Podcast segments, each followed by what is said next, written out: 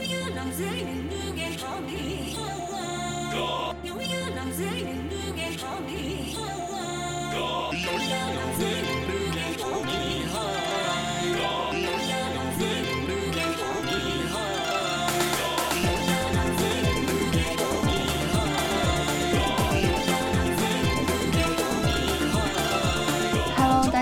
欢迎收听《北海怪兽》，我是日常想念电影节的花生酱。然后说到电影节呢，其实是我一直想聊的一个话题，但是也会担心说，我作为一个普通的影迷，可能在这个话题上不太专业，所以我今天也请到了两位嘉宾来跟我聊一下电影节这个事情。大家好，我是黑羊，我自己也在做一个播客，叫《激扬同龙》，所以这也是我。呃，做播客以来第一次有去有台串台的这样一件事情。然后我们自己的播客，因为主要是讲一些泛 LGBT 话题，我们不太聊主聊电影，所以这次能够在有台主聊电影，我还是蛮期待的。我自己平时是一个影迷，然后我之前也有在上海的放映机构工作的经验，但是我觉得主要可能还是讲我自己作为一个普通影迷，在呃上海电影节参加的一些经历吧。大家好，我是奥利奥，然后我现在是在读大四，然后呃很快就要毕业。自己是作为一名影迷，分别参加过两次的北影节和上影节，对电影节算是以普通观众的一个形式，可能不像飞扬这样以业内的角度去看吧，希望能带来一些属于我自己的看法吧。说到我自己的话，其实我是之前在北京四年读大学的时候参加过四次电影节，一四，然后到一七年四届，后来的话到上海，其实也已经参加过。两届电影节了，就是一九年跟二零年，然后都是以就是普通影迷的身份对电影节大概有一些了解吧。然后我们今天也是想从上影节和北影节，就是两个比较大的电影节的角度出发来，大概讲一下就是我们参加电影节的一些体验。然后首先就是大家都是影迷的话，嗯，其实是想聊一下，就是我们为什么会喜欢参加电影节。我自己的话，其实因为我第一份工作是跟上海的一些放映有关，然后从一五年开始，我就相当于因为这个工作我才开始看电影的。就我之前也不是影迷嘛，一五年去的第一届上影节之后，到呃去年也参加了六届了。要说喜欢，那除了你。影迷的这个身份之外，还有一个是算是院线之外你不得不去参加的这么一件事情。就我们说的直白一点，因为我们也没有办法在资源这方面能够看到像是电影节时候的那种，他们会有专门做一些有策展思路的单元，甚至是说像是四 K 修复这些。那我觉得。这一些是我们不得不去影院去享受的，还是挺不一样的感受吧。有的时候买票也也会有一些不一样的思路嘛。有的时候可能觉得，哎，这个电影我就算买不到也无所谓。但有一些就是我拼了老命也要去买到的。像去年哪一部片来着，一下子忘了。然后我就特别想看，然后我就把它排在我第一部要抢的那一档里面，然后就抢特别快，大概是。开票之后六秒之内就抢到了，那我觉得这就跟平时我们坐在家里面自己去找资源，或者是平时买一张碟，还是挺不一样的感觉。为什么会喜欢参加电影节的话，是有自己的兴趣和自己的社交都在里面的。一开始是因为上大学之后，在外面的时间也比较多，然后也可以自己去安排时间。当然一开始肯定是因为想看电影才会去电影节。一八年的时候。那时候有一个伯格曼一百周年诞辰，那时候就挺想为了这个去去大荧幕去看这些电影的。参加到后来，我去上一节之后，后来发现就是除了看电影之外，自己还是想跟朋友见面，算是一个比较大的原因吧。呃，就是社交因素在里面。因为呃，上影节跟北影节不太一样的地方在于，就是全国会有更多的影迷去上海，北京的辐射范围就要小一点，所以当时也不是专门为了看电影，呃，也有跟朋友见面这样的原因。刚才黑羊跟奥利奥说到的那两个点，就是跟我也是差不多的，就一个是大荧幕体验，我感觉说有一些电影你不去电影院是没有那种沉浸感的，就像说去年的什么费里尼呀，还有更早的电影节放的塔可夫斯基这种就是经典大师，可能自己在家看会觉得很闷的片。其实，如果我在家的话，可能坚持不到十五分钟。但是我在电影院看，首先就是这个影院就是会把你的一个视听还有情感的体验放大，就是可能你在家里。对着小屏幕看，没有什么情绪起伏的电影，然后到了就是电影节这种场景下的话，反正是我自己的体验，我觉得我在电影节看的电影就是那个泪点会更低一点，然后就包括在这个场景下，可能大家会在比较搞笑的地方一起全场大笑啊。或者是说，在比较感人的地方，我会听到周围那些观众就是有点那种啜泣的声音，这个都是我觉得电影节会带给我的一种比较特殊的现场感。然后是你在家里用那些什么影音设备啊，什么或者是对着电脑看都没有办法达到的效果。还有就是社交的话，这方面我其实也是有体会的，因为可能有一些外地的朋友是会在上影节的时候特地赶过去看电影，就是相当于说也是一年一度一个比较隆重的场合，就会在这个时候见到一些平常见不到的网友啊，或者是外地的朋友，还有就是可能会见到一些大佬。然后这个时候就会觉得说，电影节也是一个蛮适合 social 的场合吧，就是在电影之外。说到这个的话，作为影迷，可能都会有一些获取这些电影节信息的渠道。你们会是在哪里看到这些电影节相关的信息的呢？怎么讲呢？我觉得这个还是有一个非常明显的信息上的垄断，因为虽然上海国际电影节有他自己的呃微信公众号和微博。但我觉得它更多的是起到一个知会，就是让你知道，而且它也不见得是每一部电影都会讲的特别仔细。然后北京的情况就会，至少在我刚开始工作那一会儿，我是觉得北京要做的远远比上海好的。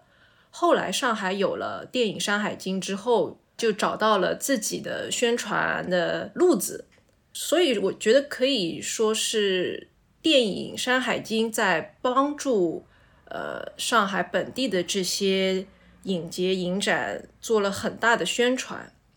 不然只是靠国际电影节的那些干瘪瘪的微博和推送，大家其实真的不知道有哪些片子，也不知道哪些片子有什么可以说到说到的地方。我觉得这一点上还是要感谢电影《山海经》啊幺零幺那些人。这么多年来做的工作，至少我自己的感觉是，我去的第一年开始之后，参加上影节的影迷越来越多了，而且大大家的功课都做的特别好。我不知道北京是不是也是因为奇爱特别能够砍，所以这几年也是怎么说呢，发展的越来越好了。从我自己的角度来说的话，因为我的资历比较短，就是我只是参加过这两年的北京和上海电影节。我是觉得北京的电影节，其实在前期让观众获取信息的方面，远远比不上上海吧。可能上海是后来居上，它推广的力度呃比较仔细，然后也会比较大。从我自己的角度出发。嗯，比如一九年的北影节，当时公布排片是在它开票前一天晚上十点还是九点的时候才公布那个整个电影节所有的排片。当时因为我们选片还有就是要整理这些内容，然后要做成表格，就给影迷带来其实挺多麻烦的。当天晚上就要就把这些东西弄都弄出来，但是。上一节的话就要稍微好一点，就是它会早几天，这样就会有很多很多时间去去整理这些内容。所以我觉得北影节比上一节就是至少在这两年要差一些。上一节也是有幺零幺，他们一直在宣传这些内容，所以能获取信息的方式也很多。我觉得是这样的。我也是感觉，就是北京跟上海就宣传主阵地可能就是上海的那个电影《山海经》，然后还有北京的就是文汇园路三号，不知道现在还是不是叫这个名字，就是那个资料馆的公众号。电影节的官博还有官微的话，我虽然关注了，但是我其实自己不太会去看，因为其实那些关于就是不同单元，然后这些策展的心思啊，或者是。那些具体电影的推荐，然后大师的推荐的话，《山海经》，然后还有文慧园那两个号已经有了，而且他们的覆盖面的话会更面向于影迷一些吧，就是在这种专业度上面，官微就是呃就是那种信息发布而已。这两年，因为比较关注上海电影节，好像有一些那些其他的电影大 V 可能也会发这一类消息。但是综合上来说，我也是觉得说上海的那个宣传会做得好一些，不管是前期的一些呃单元的公布啊。然后还有中期的，比如说每一天的反馈。电影《山海经》，我记得他是会做那个每一天的不同电影院它的一些实时反馈，比如说哪些电影院放映出了问题啊，或者是说现场有人什么评摄啊这种不好的现象，给一些电影院带来实时的反馈，然后可以让他们更正。还有每次电影节综合的会出一个什么好坏丑的这样子，就是一个点评。就是我觉得说幺零幺在策展这方面，还有包括那个是四眼老王吧，好像也是上影节的策展人，我就觉得他们做的这个专业度上会比北京要高一些。虽然说就是北京的那个齐爱博士，就是电影资料馆那个负责人沙丹，我觉得他做的也挺好，但是可能就是呃不敌上海这边吧。《山海经》它一开始可能是一个。依托了上海艺术电影联盟做的一个号，然后他慢慢慢慢就不止于宣传上一年的东西，他开始宣传上海其他的放映机构。可能他一开始主要是上一联和上影节、电影博物馆，就上海电影博物馆，还有其他的一些百老汇，他们每年都会搞那个欧盟和香港一些影展，也开始宣传起来了。当然，影制啊，还有。我记得一个凹凸镜，它是专门做纪录片的。我觉得这个是这几年因为自媒体呃声量也上去了，所以有一些应该是上影节相当于一些宣传伙伴吧，或者说他也不需要特意跟上影节签什么合同，他们作为一个电影的大号，肯定也会去主动帮上影节推的，因为大家在那段时间全都在意上影节要放什么片，我应该买什么票子。前面说到。幺零幺这个事情呢，我觉得可以稍微更正一下，因为幺零幺他本人其实只能说是以一个顾问的形式一直在参与上艺联和上影节的策展。然后我觉得他这一段时间的一些推送，其实呃也有一些就是自己可能要退居二线的这么一个说法，特别是在呃上一年的工作这方面。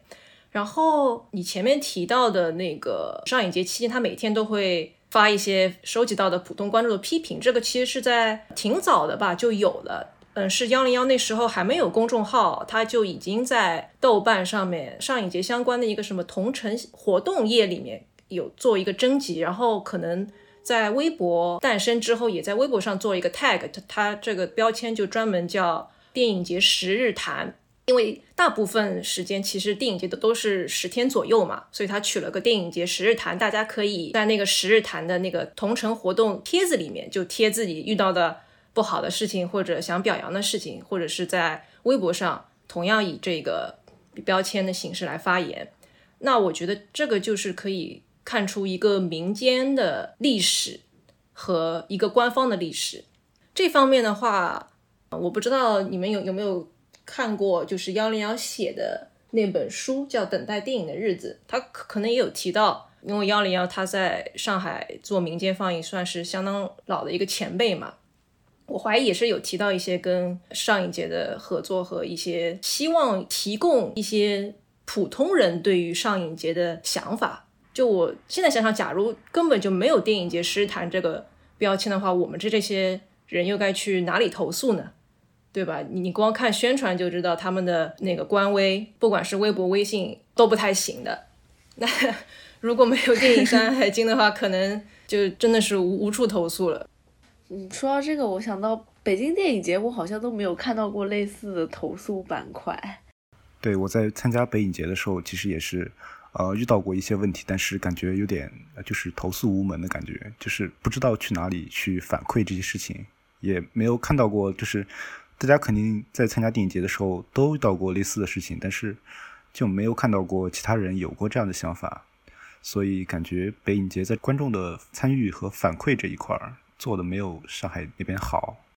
一直坚持下来，因为就像我前面说的，十日谈并不是一个这几年才有的东西，它已经有了挺久的了。我记得等待电影的日子里面好像提到，他一开始是他好像每天都会有一些信息简报，在刚开始九零年代的时候，可能也没有多少人去参加，他可能就是也会写一些影评之类的，就不只是投诉。我还是挺建议大家，就是对上海电影放映感兴趣的话，去买一下杨丽幺的那本书，真的还是挺不错的。大家都在期待他出第二本。我还真不知道这本书，我只知道那个就是沙丹沙丹老师出过一本叫做《木卫》的书，也是提到了他那个资料馆放映还有资料馆策展的心得。作为影迷的话，你们在选片的时候排片单，然后包括最后看的片的时候，一般是怎么选？就是你们这一届要看什么电影的呢？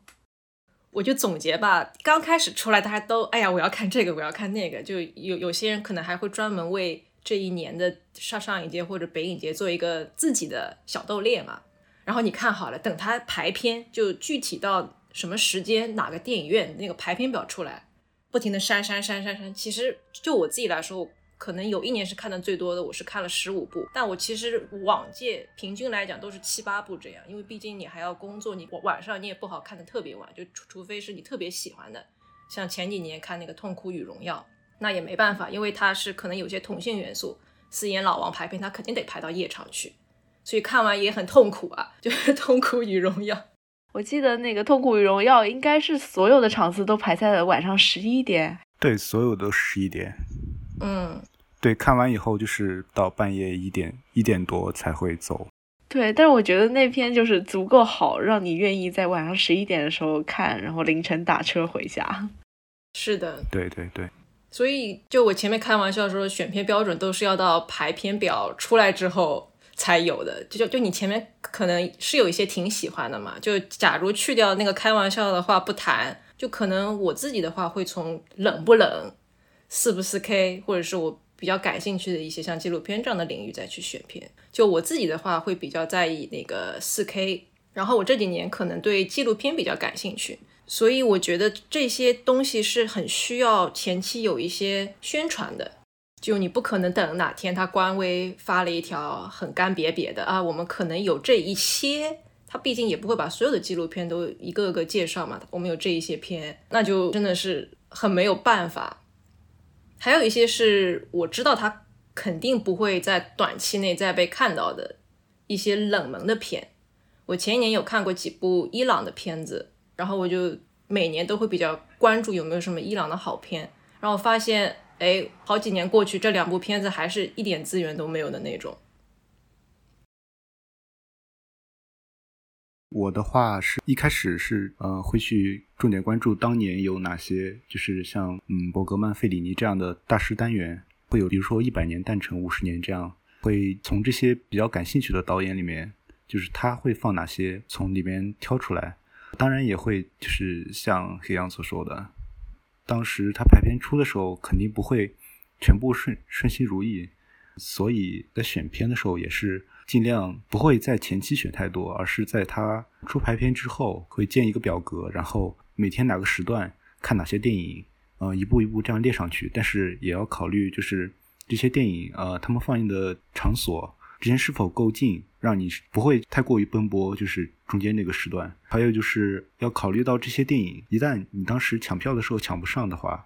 呃，会有什么就是其他的打算，就是一个 B 计划。每一天的每一个时段，我都会放至少两部电影，而且要考虑到这个 B 计划里面这部电影能否跟我的整体的安排就是恰当的融合进去吧。所以差不多就是这样选的。啊，还有就是选片的时候。除了看一些比较热门的电影，就是当年，比如说上海电影节，他在那个戛纳电影节之后嘛，他会去买一些刚刚在呃法国那边放过的电影。我其实是挺蹭热度的吧，就是他们这些新片，我是会优先去买的。还有就是我一些看过的电影，可能我自己不是特别喜欢，但是我可能有一种这样的需求，就是比如说像一八年的时候，有一部讲那个房间是怎么拍出来那部电影，叫什么？灾难艺术家。对，灾难艺术家。还有一部那个《逃出绝命镇》，这两部电影其实我都不是很喜欢，但是我在上一节看到有这两部的放映，就是即使说我不太喜欢，但是因为我考虑到就是这两部电影可能就是跟大家一起看会比较有意思，因为一个是喜剧片嘛，然后还有一个是偏惊悚一点的电影，然后即使我看过一遍，而且我不太喜欢，但是我会挺期待，就是跟大家一起看的时候。毕竟就是自己一般都是一个人看电影，所以还挺期待有这样的体验的，所以也会加一些这样的奇奇怪怪的电影，所以差不多就是我买票时候的选片的标准吧。我自己选片的话，其实是以那个就是购票 app 的变更作为是分界线吧。因为之前最早的时候，就是我第一次参加一四年的时候，甚至都不是网上购票，那个网络购票的系统很垃圾。我记得好像是哪一个电影院的后台 app，然后再加上资料馆的票，你是要去现场排队买的，所以那个时候就都不是全部在网上购票，在。在资料馆看的片的话，基本上就是看那个资料馆推什么，然后觉得什么好，我就去看。在北京的那几年，基本上就是以资料馆为中心，我不太会去看其他那个放映场所的电影，以资料馆为中心去排片。后来就是淘票票变成了那个官方的购买的。购买的那个呃购票 app 以后的话，它其实我觉得有一个功能是比较好，就是你在同一个时间段，如果你是加了两部电影的话，它会提示冲突，这样子就不会就防止说你加了太多同一个场次冲突的电影，然后也方便筛选。还有就是淘票票是可以看到你那个这部电影就是加入的人数的，然后以这个也是可以判断一个一部电影的热门程度。然后我也会从电影院的角度去考虑，比如说，呃，北京的话就是主阵地可能就是电影资料馆，然后当时是因为我在海淀区，所以就是海淀区基本上比较近的就是电影资料馆，还有就是那个后来出的一个天幕星彩云那个影院也是比较大的一个。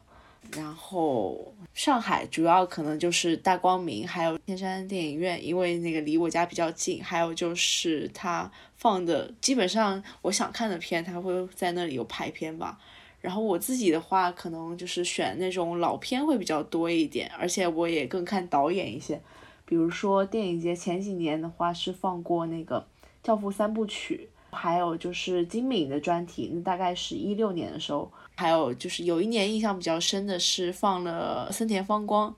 可能大家不太熟悉的一个导演吧，因为他在日本其实算是一流的导演，但是在国内的知名度并不是那么高。然后他最知名的作品应该就是《失乐园》，还有就是什么《春天情书》，还有改编了夏目漱石的那个电影，改编了夏目漱石的小说的那个《其后》。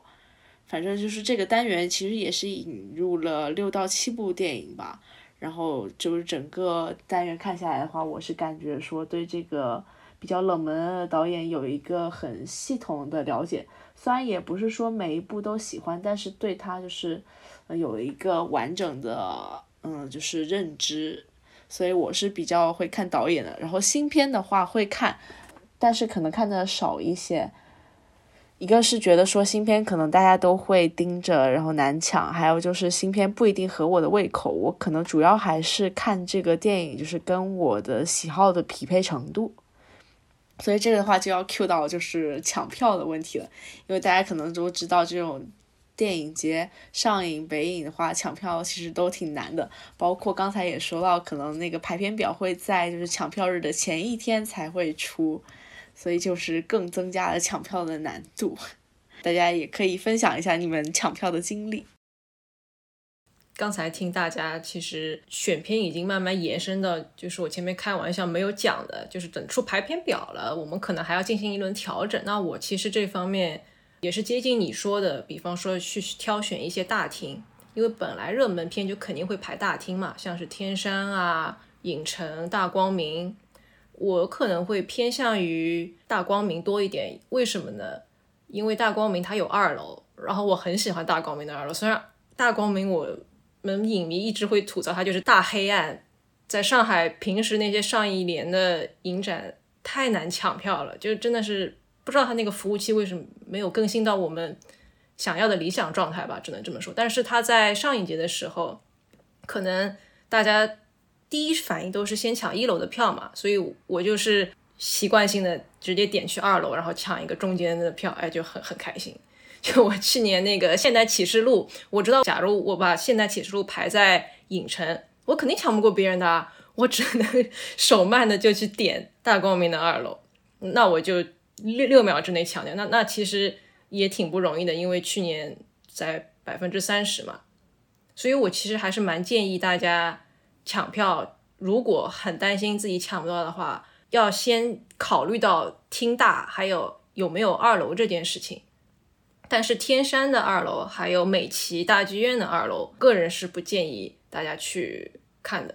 特别是美琪，我一八年吧，应该是我去美琪二楼看了。它电影一开始的时候，你就能看到你前面的几排像是贪吃蛇一样的，不停的在扭，因为大家都看不到那个字母机，可以给大家排个雷。天山二楼我自己是没有去过，但是一些影迷群的有过天山二楼的抱怨。但是天山一楼我觉得还是不错的。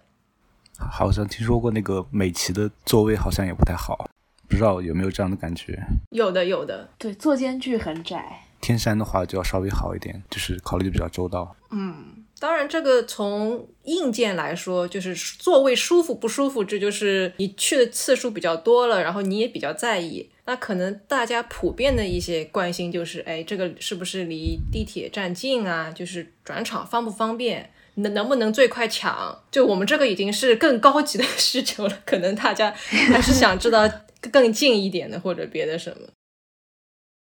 对抢票经历的话，我自己是呃，先选出那些片以后，肯定要根据它的热门程度，然后要在心里先排出自己的第一顺位、第二顺位这样。比如说一八年的那个上一届，肯定是把《小偷家族》这样排到第一顺位嘛。当然那个是很难抢，我没有抢。如果自己运气不太好，或者是由于各种原因，就是。我是自己是在十秒内抢不到的话，我就放弃这一行列的片，去抢嗯没有那么想看的，但是也挺想看的片，不会因为这种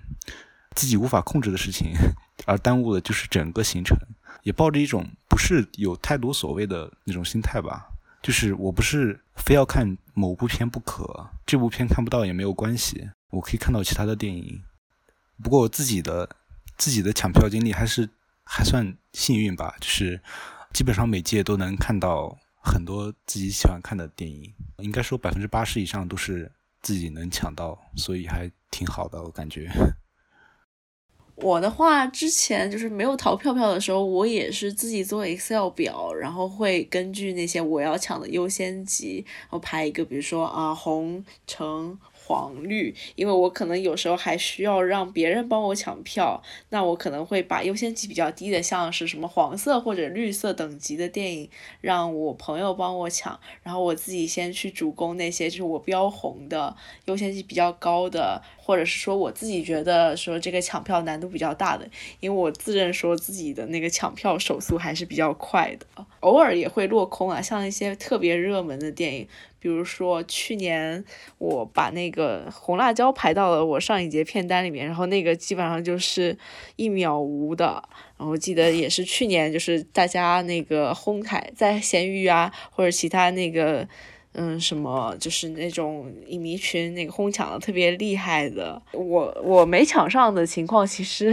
还比较少，然后可能我就是那种会买同一个。电影院的连续两三个场次，这样子也就是省得转场，然后比较方便。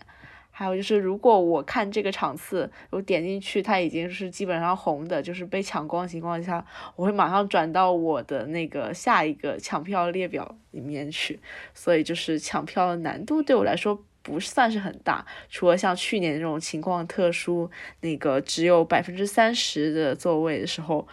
因为我一般都是那种，呃，上影节、北影节我都是看十几场，然后甚至北影节年轻的时候比较有时间，看了二十多场吧，最高纪录是就那十几天，就大概两周的时间，可能看了二十几场。比如说周末会排一整天，三到四部排满。工作日基本上就是晚上看个两场的样子，因为他可能是下班时间一场，然后再往后还有一场。那我基本上就是那几天都是排满的状态。然后去年的话，其实就是因为疫情的原因，然后票也很难抢，所以去年我好像只给自己排了四场吧。我其实痛苦的回忆都是上一年的那些展，我上一节好像总总体来说很少有就是特别。痛苦的回忆。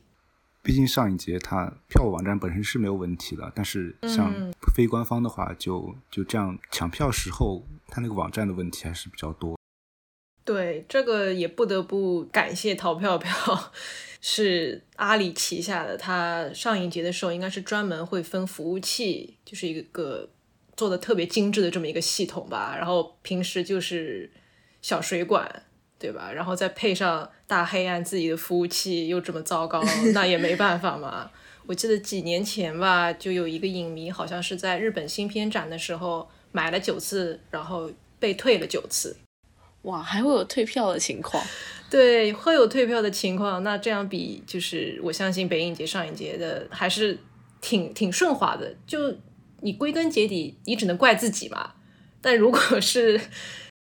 个人用了淘票票以后体验，就不管是那个上影节、北影节，还是说是平常的一些影展，我觉得淘票票整体的体验都是挺丝滑的，就比以前几年前的格瓦拉的体验要好。哎，财大气粗，就是 能够把这个事情搞得很 很顺滑。对对，感谢阿里巴巴。去年我还是前年，我记得就是极客吧，他在一些就合作的电影院里面会分发那个票夹，然后我觉得他们的票夹是做的还不错的。应该是一九年的时候拿到了一个黄色的，然后它上面是各种电影人物，应该就是当年的那个展映的电影的一些人物元素集合。因为我记得有海上花，然后还有那个疯狂的麦克斯，就是各种人物，然后合并成一张大的海报。而且票夹也是在电影院期间、电影节期间一个很实用的东西，因为你那么多票，总是要有一个收入的那个夹子什么的。对，而且我记得极客他当时还有一个活动是推广观影礼仪的，我觉得他能够结合起来，然后再特意去找呃设计师去设计这么一张特别好看的图。对，而且极客就是他那个宣传文明观影，应该也是有好几年了，不止说上一届，我不知道北影节有没有。然后包括去年的那个海南岛国际电影节，其实极客也是有合作。然后他的那个 slogan 就是说什么看电影就好好看电影，就是会禁止那些什么观影的时候说话啊、玩手机啊、拍照啊。嗯，当时应该也是做了一系列的这种宣传海报，包括那种大海报，你可以在旁边签名或者是拍照的。像这种什么呃，你打开手机的那一刻，把沉浸在荧幕中的我杀死了这样的话，哎，这话倒还说的挺好，因为我是对实时弹幕，就是一边看一边聊，还有我前方假如有一个手机屏幕亮亮起来，我真的是特别特别不舒服的。觉得就是电影节的话，可能类似这种会稍微。就是稍微好一点，就是比起日常的院线来说，对对，但是还是会有就是个别情况。而且在电影节的时候，很明显能看出就是观众对这些行为的抵触情绪吧，还有那种制止的声音，其实有时候比这些不文明行为反而更影响人。其实这样的话题每次还都能引起挺大波澜的。是的，没记错的话，一八年的上影节好像天山还有扔水瓶上演全武行的这种事情。是说打起来了吗？对，好像是，就是可能因为说话，然后后排突然飞过来一个水瓶吧，我记得很清楚，因为好像是电影《山海经》也专专门又为这件事情写过一篇东西。我觉得言语上制止是可以的，但是扔水瓶这个就有点过了吧。嗯，不过我其实真的觉得影展和影节期间，大家的情绪都还蛮高昂的，就各种各样的事情。都会发生，而且会放大。我觉得就是那种情绪。对，是会，就是大家可能在看电影节的时候，会把它当成一种就是比较重要的事情，甚至说对于某些人来说，可能是比较神圣的事情吧。他坐下来只想好好看电影，但是如果有人去打扰的话，就经常会见到那种非常愤怒的人，能感觉到他的气氛非常不和谐，但是其实也是可以理解的，对。就说到这个神圣感，我又想起来北影节放森田芳光的那一年的话，就是他的那个代表作《春天情书》放映结束以后，有一场那个求婚，好像还在就是社交媒体，就是类似于这种影迷群，还有微博上，就是有一点那个争议吧。这个事情其实就是。《春天情书》它本身是一部还挺浪漫的电影，就是讲了一个类似于 BBS 时代男女主角在那个 BBS 上面通信，然后到最后见面的一个还挺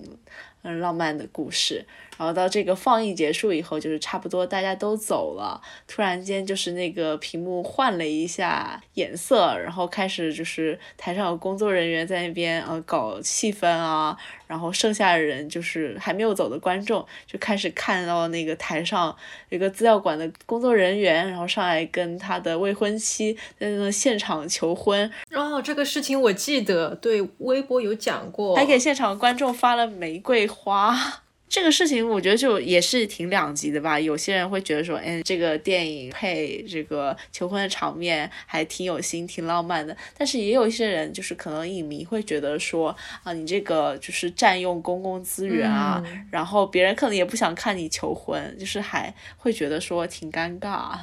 如果是我的话，就挺尴尬的。说到尴尬，这还不是我知道最尴尬的事情。我觉得，如既然说到电影节和影展的话，最尴尬的是 Q&A 啊，对吧？哎，我不知道你们有没有听说过这个事情。这个大概是有几年了吧？当时豆瓣上有一个很有名的用户叫乐山小佛，当年放映呃母木，他应该全称是什么？和我的。母亲一起生活之类的，我对山田洋次那部，然后是二宫和也主演的，然后他在映后，那人家老爷子也来了，对吧？我不是说你一点那种可能会刺到人家的问题都不能问，但是就是乐山小佛他就表达了好像有点恋母癖还是恋尸癖的问题，然后我记得当时这件事情就搞得特别大嘛，一直记到现在，就我当时刚。知道你竟然可以问一个导演这样的问题，当然他们最后也知道这个问题很不合适，翻译也没有翻嘛。我就刚才从尴尬这个就直接可能说的有有点远，但我觉得 Q&A 这个真的是逃不过。因为一般这种电影节，如果是新片或者是知名导演，大家可能自己会来。然后我也看过几次 Q&A，其实觉得说，比如说提问的人会经常陷入一种，比如说我是影迷，我要先不啦不啦啦啦表达一下对你的喜爱，然后最后也没有问什么问题，或者是说，呃，扯了一堆自己的个人经历，就是说看了这个电影，我想到了我以前什么什么什么，就多感动多感动，然后最后可能就是下面的那个主创或者是导演就一头雾水。也不知道他要表达什么，对这些东西其实经常就是翻译不过去。还有就是可能影迷会过分解读吧。我记得是前几年是西兰的新片上映的时候，他本人来了。然后好像是有一个影迷提问，就在 Q&A 的环节，他问了一下什么你这个电影里面的什么狐狸啊出现是不是有什么什么含义，嗯，是不是有什么隐喻？然后西兰回答就是说没有什么意义，就是类似这种尴尬的场景，好像经常会发生。不过我觉得也不好勉强大家都是问很很高质量的话题嘛，我觉得。就还是挺考验的。我自己可能这几年，假如很不幸的有这种 后面附带 Q&A 的场合，我我感觉苗头不对，我就可能字幕走完我就走了，就感觉不要 在那里承受太多的尴尬，脚趾抠地。因为去年也是疫情原因，然后大家可能北影节跟上影节的体验都是因为那个座位限制受到一点影响。然后今年虽然说疫情还没有完全过去，但是可能二一年的电影节在体验上会有一个比较大的改善吧。就是不管是说在选片的数量，然后引进片的质量上，我觉得都是会有一个改变的。你们对二一年有什么期待吗？就是在电影节上。二一年的期待，哎呀，我现在真的不好讲，因为我其实对影史的了解不多，我不像有一些友邻，他可能会在年头上就大胆预测上一节他如果做向大师致敬单元的话，会做到哪些人。就我因为实在对这些不熟嘛，因为你肯定要知道人家什么时候出生，什么时候去世，或者是一些比较有名的片子，他是不是最近就修复了。嗯，只能说，我异想天开的期待是那个《新世纪福音战士》它最后一部新剧场版能够在上影节首映。当然，这是异异想天开了。我觉得可能去北影节的几率更高一点。不，希望我没有 毒奶，就还是希望他能够来上影节。我其实也是，就是对这方面关注不是很高。除了像去年，去年其实是侯麦的一一百周年嘛，侯麦诞辰。但是我呃，由于个人原因，就是没有去成，所以挺遗憾的。今年的话，其实也不知道有什么可以看。其实我也挺想看那个以为新剧场版的。如果有其他的日本电影的话，今年也会呃优先去买日本电影吧。一般来说，不是北影节是四月，然后上影节是六月嘛？那可能北影节是引进一些，比如说是当年的奥斯卡热门啊，或者是。其他的电影，然后上一节因为是刚好卡在了那个戛纳之后，那他可能会率先引进一些就是戛纳的获奖片，比如说一八年刚才说到《小偷家族》，就是拿到戛纳以后，然后在那个上一节就是进行率先的放映，然后我会比较期待这种类似什么全球首映的片吧，就是虽然说可能会有点难抢。但是对这个就会有一些期待，又包括它可能是那个颁奖，像北影节那它可能是那个类似什么戛纳的前瞻，然后上影节那就是戛纳之后的一些比较优秀的片的引进，我会比较期待这种电影节系的电影。北影节其实跟柏林比较近，还有圣丹斯。对对，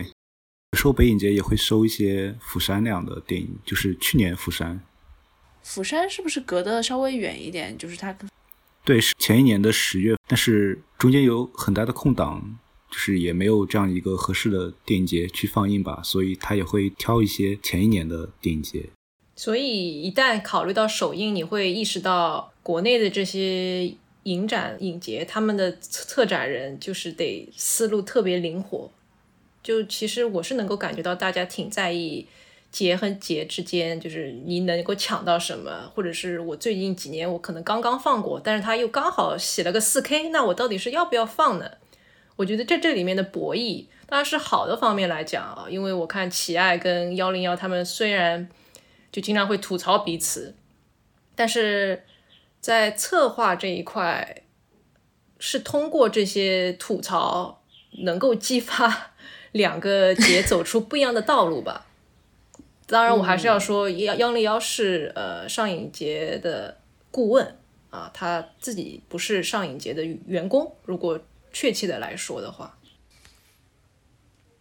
其实我觉得就是说他们两个相互吐槽的话，也是刺激这两个城市的电影节，然后甚至是这个电影文化发展的一个就是良性的刺激吧。就是不管是吐槽也好，然后相互竞争也好，学习也好，就包括可能有一些那个在四月北影节放过的影片，在六月的上影节也是会就是同样拿去放的。嗯，争首映我觉得其实是挺次要的事情，还是你看一些单元的策划，能不能挖掘一些比较冷门的，然后能够做出东西来的好片子，我觉得这可能会更重要一点。然后现在又因为戛纳可能会在上影节之后举办，那我觉得这可能对上影节来说是一个更大的挑战了，对吧？本来有一个这么一个直通车的单元，那现在的话可能要从前一年各个影展影节去思考能够进什么样的片子。当然，还有一个一直没聊到的是，呃，上影节的审查跟。北影节其实挺不一样的，我觉得他们这样彼此吐槽，假如上影节的有关部门能够被说服，让上影节的策展工作更顺利举行的话，对我们影迷来说也是一件很有福的事情嘛。对吧？上影节是不可能放，或者说上海是不可能放金敏的某部片子的。哦，这个好像去年也是电影《山海经》有说过这个事情，嗯有所耳闻。对，然后酷儿的电影也是比较难的。当然，这这个都是你比较关注，你可能会了解。普通影迷可能就觉得哦，你有看什么看什么，但可能一些审查上的微妙的区别会让像我这种会比较在意嘛，对吧？你精敏一共也就这几部长片了，结果还是放不了。唉，嗯，唉唉，吐槽归吐槽，还是希望它越来越好吧。嗯嗯，对，因为这国内这个环境的话，虽然说我们我们吐槽，其实也是为了希望它更好，因为呃，就是能在电影院有这样的机会，其实也是只能靠这些电影节。是的，对，所以真的真的很感谢就是电影节的存在吧。北影节其实是有一个 slogan，因为它每年是在四月举办，然后它的 slogan 就是说春天来北京看世界最好的电影。然后我其实就是在参加北影节的时候，也是每年的春天是抱着这种期待的。然后我觉得电影节就是会让你在每年的特定的节点，就是抱着这样的那个期待啊、喜悦啊，然后各种就百感交集的心情走进电影院。对于影迷来说，其实就是一个非常具有仪式感的类似盛宴的东西嗯，朝圣了。对，真的就是朝圣的心情。然后今天也非常感谢两位嘉宾，就是聊了这么多跟电影节相关的东西。然后有机会的话，大家可以电影节面基。嗯嗯，奥利是我的友邻嘛，我自己也是他那那年来上海就成功下载了友邻，然后跟花生酱，我觉得今年应该也可以下载下来，嗯，对，同场一下。那今年上影节见了。嗯，今年上影节见。好呀，好呀，那我们今天就先聊到这里啦，嗯，好，谢谢大家，拜拜。拜拜。欢迎在苹果播客、QQ 音乐、网易云音乐、小宇宙、喜马拉雅收听我们的节目。最后，希望北海快手的播客能让大家在北京与上海的城市生活中少一分寂寞，多一点点点点快乐。要记住，你不是一个人哦。